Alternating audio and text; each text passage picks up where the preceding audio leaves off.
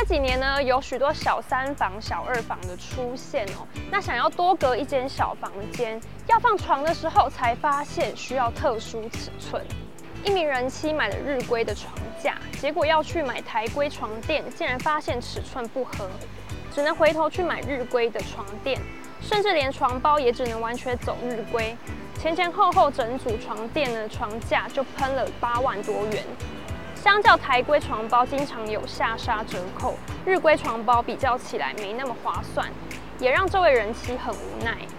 消基会董事长暨房委会委员张新民说：“现在很多小三、小二房都可能硬隔出一个空间，有些人可能连原本床架都搬不进去，甚至许多家具都要买缩小版。”他提醒，购屋前，尤其是预售屋，一定要确定可放置的尺寸。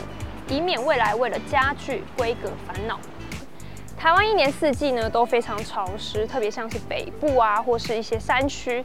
那现在想要找一些有窗户的厕所，其实非常不容易哦。要怎么避免发霉呢？网友很有一套。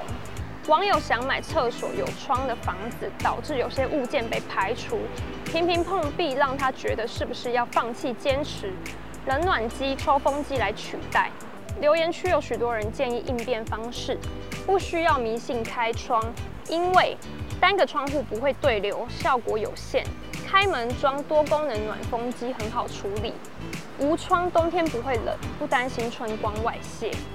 还有住了二十二年卫浴没窗的网友说，主卧朝南，只要门窗打开，卫浴一下子就干爽，而且养成好习惯，洗完澡刮干，不藏污纳垢。所以说呢，收看房市关键报报可以了解最新的房市新闻。关掉之前呢，不要忘记按下订阅并开启小铃铛。我们下次见。